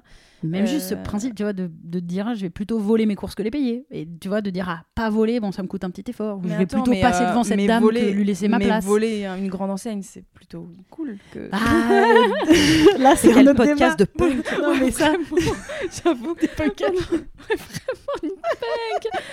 Ma mamie avait écouté Non, le podcast, mais- elle va m'engueuler. tu, en fait, Non, mais bien voilà. sûr, non, mais je, je- oui, mais Mais même là, par l'exemple exemple, était pas bon, je veux dire. tu sais, t'es assis dans le métro et quand même, ça, ça t'arrange quand même bien que personne te demande de lui laisser sa place. Enfin, des petits détails, attention, hein, une somme de petits détails de, qui font, qu'on peut considérer, tu vois, tu vas à la boulangerie, Oui, là, mais pareil, elle se tu veux trompe pas laisser dans- ta place à, à une grand-mère ou un grand-père Bah parce oui. qu'ils sont vieux. Oui, mais parce qu'ils ont voté euh, Marine Non, aussi. non, t'exagères. Non, là, tu vas vas trop loin. Là, tu te mens à toi. vas trop Non, loin dans trop les couches Tu te mens à toi-même. D'accord. En venant, moi j'étais assise dans le métro, j'avais une super place dans les bancs 4 à 4 où tu sais que tu vas jamais devoir te lever donc Ah, tu l'aimes bien. Bah. Et j'ai pris au départ de la ligne donc vraiment j'ai bien mérité ma petite place près de la fenêtre. Et en fait il y a deux nanas qui sont arrivées et elles parlaient et le temps qu'elles arrivent il n'y avait plus assez de place dans les bancs 4 à 4. Il y en a une qui s'est mise avec Mm. moi et l'autre sa pote elle s'est mise derrière sur les strapontins. Ouais. Et vraiment je me suis, très naturellement j'ai dit vous voulez échanger avec moi? Et sa pote elle a fait ah mais merci. Ah bah toi, t'es gentil. Mais en fait, c'est même pas ça, c'est que hum, je me suis dit, euh, ça me ferait trop chier si moi j'étais Oui. loin de ma pote. Et une fois qu'elle s'est assise, j'avoue, j'ai eu un petit picotement de je suis tellement une bonne personne. bah oui. Je me suis dit, oh, vous savez, ça me coûte pas grand chose. Et puis Bah c'est comme oui. ça, je fais le bien autour de moi. Et je me suis dit, ça coûte quand même pas cher de faire des trucs comme ça où tu te dis, oh, voilà, des, des petits bonheurs Un du petit- quotidien. Offrir un petit bonheur. Tu sais, je me voyais un peu de l'extérieur comme si j'étais dans un film sur Mm. euh, quelqu'un qui un jour, euh, tu sais, vraiment genre le Noël de Mickey ou un jour euh, Scrooge décide d'être gentil et de faire le bien. et je me Mhm. disais, finalement, rendre les gens heureux, c'est merveilleux. J'étais Mais, trop euh, fière de moi. Alors que c'est nul en fait. Non, non, Ouais, c'est bon, c'est gentil. c'est C'est c'est- C'est un c'est acte sympa. Mais ouais. Il y, a une, euh, y a une vidéo de Cyrus North, un youtubeur euh, euh, que j'ai vu il y a pas très longtemps, sur, euh, qui, philo, qui philosophe sur pas mal de sujets. Qui philosophe? Qui, Oui, ouais, oui, le- Du verbe philosopher, ouais. Et il y a une vidéo là-dessus sur est-ce qu'on est. mince, c'est quoi le titre? Vous êtes des merdes? genre- Non, non, non, non. Non, non, ça c'est un. Non, il a vraiment des titres de vidéos comme ça, Oui, c'est pas vous qui-. Oui, mais ça c'est assez marrant cette série-là, j'aime bien. Mais non, là c'est est-ce qu'on peut être vraiment bon euh, Est-ce qu'on peut être vraiment bon? Ou alors est-ce qu'on fait tout pour Est-ce que c'est intéressé persuader Ouais, voilà, qu'on est ouais, bon, ouais. exactement. Est-ce qu'on est-ce qu'on est intéressé dans toutes nos actions effectivement? Donc là, comme tu comme, comme tu disais, Ouais. ça t'a quand même fait kiffer de te dire ah je suis, Je suis un peu sympa. Voilà, Ouais. exactement. Et du coup, sa vidéo Ouais. est Moi, je mais que finalement, crois euh, que finalement, au final, ça fonctionne. C'est-à-dire que si tout Oui, le monde fait ce truc d'égo, de se dire j'ai envie qu'on dise de moi que je suis une bonne personne, Ouais. franchement, si tout le monde joue le jeu et le Oui, fait, on gagne tous. Quoi. On va passer à la dernière euh, petite chronique de cette. Est-ce qu'il y a euh, un jingle? Il y a un Oui, jingle, oui, c'est s'il te plaît. Top Flop Culture. Et je dois faire un jingle oui. Ouais. Top flop culture 100% de mes jingles euh, sont des jingles de téléachat. c'est quoi Faut que ce soit des bouquins, des séries, des quoi N'importe quoi. quoi. qui serait de l'ordre culturel de près ou de loin, mais ça peut être une personne même, tu vois. Par exemple, Mm. qu'est-ce qu'on s'en fout? On peut faire ce qu'on veut ici. Mm. On n'a pas de. Une découverte en fait. Une un découverte. carcan. Ouais. Si on, on te laisse une minute pour réfléchir et Camille a déjà son idée probablement. Ok. Camille a que- déjà son idée. Euh, je vais conseiller le livre. Attends, parce que j'ai déjà de le livre Sensible de Nejma Kassimi, qui est euh, une, une, une autrice, euh, je crois qu'elle a un, passé de philosophe peut-être, en tout cas c'est un essai, c'est pas un roman. Elle raconte son parcours euh, de, de, fille d'immigrés euh, en France. Et en fait elle revient sur notamment le sujet de la guerre d'Algérie, qui est un sujet que, que moi je connais peu, je connaissais pas vraiment. Elle explique à un moment tout euh, pourquoi on appelle les pieds noirs les pieds noirs, enfin qui sait, que c'était quoi en fait hein, vraiment tout ça, et surtout à quel point c'est tabou. Et à quel point euh, il y a des tonnes de films sur la guerre du Vietnam, euh, sur la Seconde Guerre mondiale, mais alors les films sur la guerre d'Algérie, on n'a pas grand chose et, euh, et en fait c'est vraiment un point de vue évidemment c'est un point de vue complètement euh, elle a choisi entre guillemets son camp. Enfin c'est à dire qu'elle revient sur euh, bah, le, le fait que l'Algérie voulait récupérer son indépendance ce qui est quand même bah, logique parce qu'on est arrivé dans un pays on a dit maintenant c'est chez nous. Et ils ont dit bah peut-être pas et on était là bah on va vous tuer. Ah d'accord. Ça je le résume comme ça mais en gros c'est un peu cette histoire là dont je trouve on n'est pas si informé que ça et elle parle beaucoup de de ce silence-là et du fait que quand ils vont mourir, cette génération, parce que ça y est, c'est sur la, on est vraiment sur la fin des personnes qui ont vécu cette guerre d'Algérie en fait.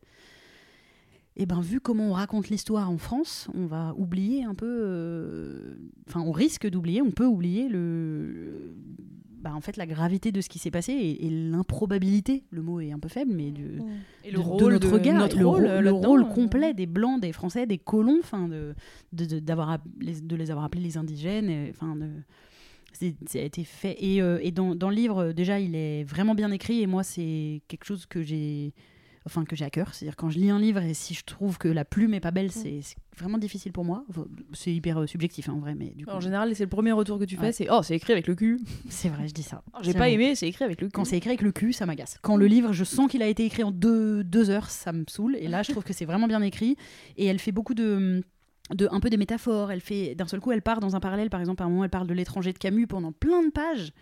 Et tu sais pas trop pourquoi. Et hop, d'un coup, ça raccroche. Et, c'est, et, et du coup, ce qu'elle explique est extrêmement clair parce qu'il y a eu euh, cinq pages avant qui, t'ont, euh, qui ont fait une, une espèce de métaphore, un parallèle. Et donc, je, voilà, je, je le trouve super. Et je trouve que c'est hyper important qu'on se questionne, enfin qu'on lise ce genre de, de récit. euh, parce, que, parce que moi, j'en- je ne savais pas en fait. Et aujourd'hui, j'aurais pas pu tenir un débat. Alors, euh, je n'aurais pas la prétention de dire qu'aujourd'hui je le peux, mais avant une discussion sur la guerre d'Algérie, j'aurais vraiment. euh, bon, par principe, je serais du côté des, des gens qui ont été colonisés, parce qu'on a, enfin, on a colonisé tout le monde comme si on était les meilleurs. Enfin, je dis on. Les blancs, les Français blancs, quoi. Et du coup, j'aurais été plutôt par principe de ce côté-là, mais maintenant j'ai plus d'arguments, je, saurais plus comment, euh, comment voir cette, cette période de l'histoire. Et effectivement, c'est incroyable que ça soit mentionné nulle part. Est-ce que tu trouves que c'est vraiment incroyable quand on voit comment la France s'est comportée? Parce que c'est peut-être pas un petit peu pour ça qu'on n'en parle pas. Je crois que c'est vraiment Oui, voilà, de l'histoire. Mais c'est dommage tout, parce que, euh, parce que en fait, euh, pourtant on arrive à parler de la Seconde Guerre mondiale alors qu'on Ah bah, euh, la moitié de la France était nazie. Ah non, parce que l'histoire officielle, c'est que la Ouais, moitié de la. France n'était pas nazie, c'est pas notre Bah faute. oui. On n'assume pas. C'est on pas bien. pas trop trop c'est notre quoi C'est rôle. pas hein. dans le spectacle de Walidia qui dit que Si. Pétain il avait fait des lois nazies avant les nazis. Enfin, Oui, et surtout lois, que la France a été zélée par rapport aux Oui, attentes voilà, des nazis et en a donné plus que ce qui était demandé. Voilà. Donc, euh, Bah oui. je vous recommande la lecture de la carte postale d'Anne Berest de ce point de vue, Mm. qui est super. Mais tu vois, c'est tous les l'histoire, on fait ah, non, pas du Ouais, tout, voilà. on parle de Bah ça. oui. Regarde Eh comme on ben- parle pas de la commune non plus, tu vois. De La commune. La commune, c'est vraiment la partie de l'histoire de France où on fait pas Je parler. connais pas. Et ben, euh, Look It Up, Ouais. c'est vraiment super parce que c'est un moment où euh, euh, la- une insurrection française s'est rebellée contre le gouvernement et a vraiment tenu euh, la barre de vouloir, avec en plus à plein de niveaux, vouloir euh, un nouveau monde un peu plus progressiste, etc. Ça s'est terminé dans un bain de sang parce que ces gens ont été quand même massacrés. Et puis on a construit euh, le Sacré-Cœur euh, là où était pour vraiment asseoir le pouvoir, euh, pour montrer que c'était terminé la commune et que c'était mort. Et euh, là, c'était l'anniversaire de la commune, donc il y a eu quand même pas mal de, Ah, je suis passée à côté. de publications autour de ça. Et, euh, et c'est un pan de l'histoire où je trouve que c'est vraiment tellement révélateur le fait qu'on essaie de pas trop en parler à l'école, c'est qu'on n'a pas du tout envie de te parler à un moment où on a Ouais, mais je trouve qu'il faut le mettre On le a nez dans le caca. des révoltés. Moi, je trouve Ah que oui. c'est Mais important. t'as appris quoi, toi, à l'école de ces. Non, mais c'est ces pour ça qu'aujourd'hui, je trouve qu'il faut mettre un peu le nez dans notre caca. Oui. Et parce que c'est pour moi le euh, meilleur moyen.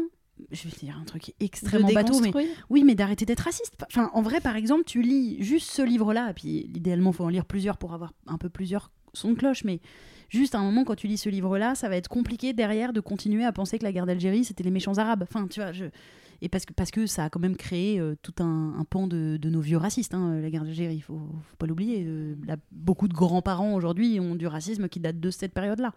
Et du coup, je trouve que d'un coup, tu as un éclairage et voilà, faut mettre un peu, un peu le nez dans notre merde aussi pour comprendre pourquoi il y a une scission euh, aussi, pourquoi, y a, pourquoi les médias euh, diabolisent autant les musulmans, enfin d'où ça peut venir un peu, parce que sinon on va juste dire euh, c'est pas les, les, gentils arabes d'un côté, les méchants français de l'autre, c'est juste qu'en fait c'est produit quoi. D'où ça vient cette, cette animalité, animosité, enfin je sais pas comment dire, mais cette cette problématique en fait qu'on peut vivre en France, c'est pas que ça la réponse, c'est pas la guerre d'Algérie la réponse, mais c'est des éléments qui t'apportent, euh, c'est des choses qui t'apportent des éléments de compréhension pour notre monde d'aujourd'hui. Donc c'est pour ça que je trouve ça intéressant. Voilà. J'ai fini. Trop Merci pour la reco. Euh, j'ai le droit à très rapidement plusieurs mini recos. Oui. c'est vraiment trop dur de choisir parmi tous les trucs bien. Euh, hyper vite, une BD trop bien qui s'appelle Amour croisé d'une autrice qui s'appelle Laurent Safou et c'est une BD qui raconte des relations amoureuses et amicales entre un groupe de gens avec une héroïne centrale et, la façon dont on évolue dans nos relations amoureuses. C'est extrêmement euh, bien écrit et très bien dessiné aussi, mais vraiment euh, très fin dans les personnages. Ça parle pas mal de polyamour et euh, c'est vraiment c'est vraiment ça se suit comme un feuilleton. C'est super. Voilà. Et c'est sa première BD quel talent. Mhm. Ça, c'est super. Euh, en ce moment, je suis tombée les deux pieds dans une saga de livres euh, où je lis en marchant et je rate mes arrêts de métro tellement c'est bien. Euh, je sais pas s'ils ont besoin de pub parce que j'ai l'impression que tout le monde le lit, mais c'est des petits bouquins de... qui s'appellent Blackwater, la série. Et c'est des petits bouquins où à chaque fois, il y a un nouveau volume qui sort toutes les deux semaines. Et le numéro 4 est sorti vendredi et c'était l'émeute à la librairie. Mhm. Et les livres sont très beaux en plus aux éditions Toussaint l'ouverture. Et il y a tout ce qu'on aime dedans. Ça se passe dans les, les bayous, dans l'Alabama, avec des trucs un peu magiques et des histoires de famille. Mm. Et en même temps, des, des vieilles mamans méchantes. Enfin, bon, c'est vraiment super. Blackwater, c'est génial. Et euh, une série, ça, en fait, j'avais pas prévu d'en parler, mais tu parles de ça, ça m'y a fait penser. C'est Ousekin. Oui, je sais pas si vous l'avez vu. Euh, il faut avoir un abonnement Disney Plus ou demander des codes à des copains. Mais euh, sur donc l'assassinat de Malik Ousekin par la police. et c'est écrit entre autres par une autrice que j'aime à la folie qui s'appelle Faiza Gen. Et hum, je sais pas si tu as lu La Discrétion, mais ça te, ah bah, ça, ça enchaîne après ça là-dessus, parce que ça parle un peu de la même chose, mais c'est très bien. Et euh, c'est incroyable, ça dure quatre épisodes. Et c'est tu, tu, penses que tu sais à quel point tu vas être énervé en le regardant, mais tu ne peux pas savoir à quel point tu vas être énervé. Et euh, c'est super que tout, est, tout le monde joue bien, déjà. C'est très bien écrit. Et c'est super qu'on consacre quatre vrais épisodes bien construits à parler de ce truc qui reste quand même un sacré caillou dans la chaussure mm. de la justice française. Et de la police et de la police. Euh, et c'est dit très simplement. Hein. Là, il n'y a pas du tout de oui, mais qu'est-ce qui s'est passé? Non, bon, c'est bon, on a tous statué sur le fait que c'est les flics qui l'ont tué. Et euh, bah, surtout que ça a été reconnu en plus, c'est ça qui est fou. Ce n'est pas un spoiler, euh, c'est dit dans la première scène. Voilà, c'est vraiment super. Et truc que j'ai vu ce matin et j'étais trop contente, c'est que l'incroyable spectacle de Marina Rollman va être dispo sur Canal à partir de demain. Et je pense que ça fait très longtemps que je n'avais pas autant ri à un spectacle de ma vie que ce spectacle au Paradis Latin quel talent et quelle euh, densité dans le talent, c'est-à-dire euh, il n'y a jamais de ventre mou. C'est tout le temps génial. Et le temps que tu repenses à la phrase qu'elle vient de dire, tu es déjà en train de pleurer de rire d'autre chose. Quelle, euh, quelle, intelligence dans l'écriture. Donc là aussi, demander des codes canal si vous n'en avez pas sur mmh. canal. Mais vraiment, j'étais contente quand j'ai vu qu'il allait streamer parce que j'étais allée le voir, j'essayais de le raconter à des gens. Évidemment, c'était nul quand je le racontais. je disais, ah, c'est con parce qu'elle, elle le dit mieux, elle est vraiment marrante. et du coup, les gens vont pouvoir le voir et constater qu'effectivement, je le racontais mal. et qu'en fait, c'était génial. Donc euh, voilà. Trop, bien. Tout me chauffe. J'ai essayé d'être hyper concise pour en caler un maximum. ça chauffe. Grave. Ousekine, j'en avais parlé dans le dernier épisode, je crois, du podcast. mais c'est bien parce que t'as pas, dit, la, pas dit la même chose que moi, et du coup, c'est intéressant. Faut, faut que je vois absolument. Ouais, c'est trop bien. Et, lire, euh, et lire Faizagen, euh, en général, bah c'est super. effectivement. Ça rend trop bien. Sinon, je vous aurais parlé de drôle, mais je pense que le monde entier en a parlé. En plus, euh, mon chagrin est encore trop intense de ces méchants de Netflix. De pas de saison pas de saison 2. Donc, mm, grave, moi aussi, j'avais trop kiffé. On les hait. si vous nous entendez, on vous hait. Euh, moi, vas-y, je boucle vite fait. Je rebondis sur euh, ta reco en, en, faisant une reco sur euh, un truc qui nécessiterait d'être lu par tout le monde et surtout par tous les hommes. Pitié. c'est donc j'ai pas fini, mais je, m'engage d'avance à dire mm. que c'est de la balle parce que j'adore cette personne. Donc je vous recommande et le mec et le livre. C'est Francis Dupuy-Derry qui est un philosophe québécois, un philosophe, un, bah. un prof slash philosophe slash essayiste, enfin bon voilà, euh, une tête. qui a voilà ce qu'on appelle un, un Une tête. Euh, qui a euh, donc écrit ce livre qui date déjà un petit peu, qui s'appelle La crise de la masculinité, et du coup il refait le tour du début de la crise de la masculinité dans le monde entier, donc dans plein d'endroits différents du monde, comment ça a pris forme, quand etc. Et c'est très intéressant. Et tu as envie de tout casser quand tu Mhm. lis ça, parce que tu te dis, mais putain, vous nous avez jamais laissé de répit, en fait, euh, à nous Oui, les femmes. on est d'accord que ça revient un peu sur le fait que dès que les femmes ont essayé de se battre pour les Oui, droits, oui. il y a toujours eu un penchant masculin, Exactement. masculiniste, qui voulait pas que ça se passe. C'est Et pas même juste aujourd'hui. avant quoi. même qu'elles se battent pour des droits, c'était de toute façon, oh non, euh, ah bah faites pas ci, faites pas ça. Non, non, on a décidé, non, non, allez nous faire ci, allez nous faire ça, et puis, et puis vous mettrez pas ci et pas ça. Enfin bon, du contrôle. euh, et puis surtout, les hommes ne ressemblaient surtout pas aux hein. C'est parce que vraiment, vous allez perdre toute votre masculinité. Mais c'est pas du rose. Ah ouais, surtout pas. Et pas de perruque et machin. Enfin bon, euh, alors que jadis, ils mettaient des perruques en fait, les mecs. Et du maquillage. C'était juste et du maquillage et des robes. Et des talons, mais Et des robes Non, mais des talons- Non, mais ils exagèrent. Enfin, ils savent pas ce qu'ils veulent, en fait. Bref. Et euh, donc voilà, ce mec-là. Et si vous avez du mal à lire, je vous comprends, parce que moi aussi, surtout des essais comme ça, ça peut être un peu compliqué. Je vous recommande à minima son interview sur Thinkerview. Euh, euh, voilà, disponible sur YouTube. Qui dure vous voyez qu'on aime aussi les hommes. Qui dure deux heures et quelques. Bah lui, je l'aime. mais Oui, oui, fort on l'aime, fort, on l'aime vraiment et cette interview elle vaut tellement le coup qui est euh, sous format podcast aussi. Donc vraiment vous n'avez aucune excuse. Pour ne Une pas l'écouter. vidéo, ouais. un livre ou un podcast et vraiment particulièrement si vous êtes des mecs parce que c'est terrible mais je sais très bien que bah on sait très bien que les hommes ont plus de facilité à, À écouter les à hommes. écouter les hommes hein, que ça rentre plus facilement dans leur tête quand ce sont des hommes qui leur disent des Ah oui, parce que d'un coup, ils ont plus leurs émotions qui, qui Ouais. les débordent. Est-ce que tu as euh, vu passer voilà. ce livre qui s'appelle On ne naît pas mec? Euh, ça me dit de quelque Daisy chose Le Tourneur? Non. J'aimerais bien le Pour les gens qui n'aiment pas lire, euh, vous allez Ouais. quand même aimer le lire. En plus, dedans, elle a mis plein de petits, euh, de petits dessins marrants et tout ça. Ah trop bien. C'est génial, ouais, ouais. vraiment. Je- je- si j'ai le droit à une cinquième reco, Ah. Trop bien. meuf est venue. Je crée mon propre podcast. Avec reco. plaisir. Bah je lis vraiment à 90% des, des trucs où il y a des dessins dedans. Il y en a, J'ai- il y en a un petit peu Ouais. et c'est vraiment super. Je, Trop je bien. vous invite également à la suivre sur Je Insta note parce aussi. qu'elle est très drôle. Mais Mm. Ok. Daisy Le Tourneur. Trop cool. Bon, voilà, plein de choses pour vous déconstruire. Allez, c'est parti. Au boulot. On vous laisse. Eh bien, merci beaucoup Pénélope. Euh, Merci à vous. Est-ce que les, les gens, tu, tu aimes qu'ils te suivent sur Instagram, sur euh, Ah oui. qu'ils S'ils achètent tes livres? euh, T'as des livres en librairie tout le temps. Mon en fait. chat et mon mec, ils vont vraiment se régaler. et ce que je fais à bouffer aussi. Non, mais donc qu'ils aillent te chercher en librairie. On est d'accord? Oui, Pénélope si Bagieux, il y, a- voulez, il ouais. y a de quoi faire. Mais ouais, ouais, j'en ai vraiment Les strates, dernier en question, mais Ouais. les culottés, les strates. Bah, Achetez-vous les BD de Pénélope pour l'été, pour lire sur la plage. sur Instagram et vous saurez tout, quoi. Bah, en tout cas, merci, merci Bah beaucoup d'être venu partager ce, ce moment euh, deep and chill avec nous. Et, euh, et on est très content parce qu'on on t'avait jamais rencontré. Donc Ça y est. Ça y est, maintenant on est copines. Et Et voilà, eh bien, on va faire un petit merci bye euh, toutes les trois, si ça te va, de nous accompagner en disant à merci, bye. Pour, Un, pour- deux. deux, trois. trois. Merci, bye. On espère que cet épisode vous a plu. Si oui, n'hésitez pas à vous abonner sur les plateformes audio, à le faire tourner, nous laisser des étoiles, des cœurs, des mots doux, des commentaires quand c'est possible. Ça nous aide à référencer le podcast. Et vous pouvez aussi nous suivre sur YouTube, sur Instagram et même sur Facebook pour les plus vieux d'entre vous, en tapant Camille et Justine. On se retrouve dans deux semaines pour un prochain numéro. Merci, bye.